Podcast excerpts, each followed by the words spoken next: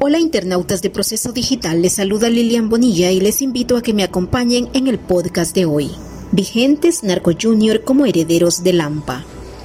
Tras dos décadas de marcada violencia e historias surrealistas del narcotráfico en Honduras y luego de la caída de importantes varones de la droga, las plazas se reacomodan y son palpables las operaciones de los Narco Junior como herederos de Lampa. Esta estela de inseguridad y criminalidad ha provocado que muchos de los herederos fueran capturados, ya sea acá en Honduras como en Estados Unidos. Otros fueron abatidos por el mismo crimen organizado. Una fuente de primera mano de las agencias antidrogas del Estado le confió a Proceso Digital que sucesores de los cachiros continúan las operaciones que comandaron los capos Davis Leonel y Javier Heriberto Rivera Maradiaga, ambos procesados en la Corte del Distrito Sur de Nueva York, Estados Unidos, muy de moda en estos momentos por el juicio del expresidente Juan Orlando Hernández, acusado de tráfico de drogas. Varios de estos sucesores siguen activos y son muy violentos. Ellos andan recuperando bienes utilizando sus formas intimidatorias, dijo en referencia a uno de los hijos de Javier Rivera Maradiaga. Acentuó que además de los narco junior, entran en escena los hermanos y clanes familiares que siguen transportando drogas. Para el caso, los herederos de cárteles poderosos de la droga como los Valle, los Montes Bobadilla, la estructura del Negro Lobo, los Cachiros, entre otros, pretenden sostener el reinado que por años nutrieron sus antecesores.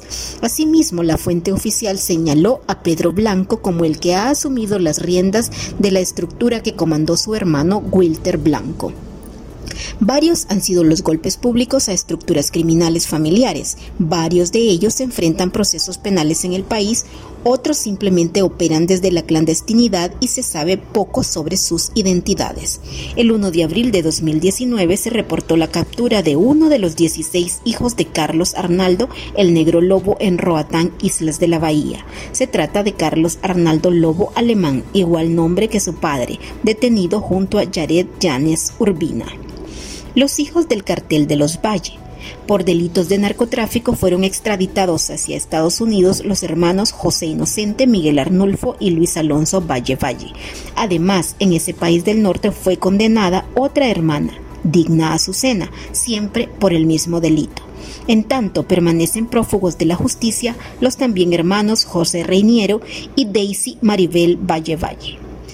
Como suele ocurrir con las capturas de grandes jefes de la droga, pronto son sustituidos por la nueva generación de traficantes. El hijo de Luis Alonso Valle fue detenido y un juez lo dejó en libertad.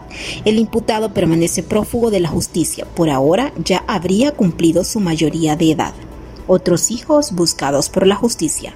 Los prófugos son Luis Alonso y Yacira Valle, de parentesco hermanos, al igual que la expareja sentimental de esta última, Lendier Dominique Toledo, y el esposo actual, Christopher Santos Espinosa. Ambos también aparecen en el requerimiento fiscal.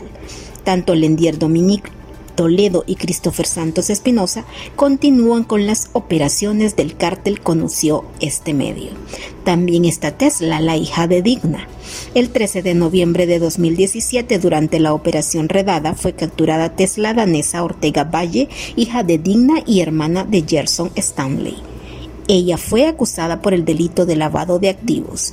El 15 de marzo de 2023, Tesla Danesa Ortega Valle, junto a otros implicados, fueron encausados por lavado de activos y asociación para delinquir. Se sometieron a juicio oral y público. El 23 de octubre de 2023, un fallo emitido por la Sala Constitucional de la Corte Suprema de Justicia dejó sin valor y efecto el proceso penal contra Tesla Danesa Ortega Valle, una de las principales sucesoras del el cartel de los extraditados hermanos Valle Valle.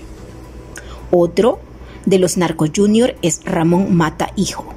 El hijo del capo Ramón Mata Ballesteros. Fue sometido a la justicia en el Distrito Sur de Nueva York, donde los registros aseguran que compareció por primera vez el 1 de agosto de 2017 por delitos relacionados a la narcoactividad. Ahí se declaró culpable. Cumplió su condena de 26 meses en Estados Unidos y luego fue deportado a Colombia. En octubre de 2022 fue extraditado a Honduras, país que le reclamaba por delitos de lavado de activos. Después de un proceso penal fue absuelto y actualmente el hijo del capo Juan Ramón Mata Ballesteros está en libertad. ¿Y quién quedó al mando de los Montes Bobadilla? Tras la extradición de su madre, Erlinda Bobadilla, y la muerte de su hermano Tito Montes, solo ha quedado al frente del clan Montes Bobadilla Juan Carlos Montes Bobadilla, quien se encuentra prófugo de la justicia. Las autoridades policiales del país mantienen constante vigilancia y operativos para dar con el paradero de Juan Carlos. Ellos son apenas una parte del universo de los llamados Narco Junior, que tejen sus propias historias y que en algunos casos tomaron las riendas de las operaciones de sus antecesores. Espero que este tema haya sido de su interés. Gracias por escucharnos. Les espero en otra edición podcast de Proceso Digital.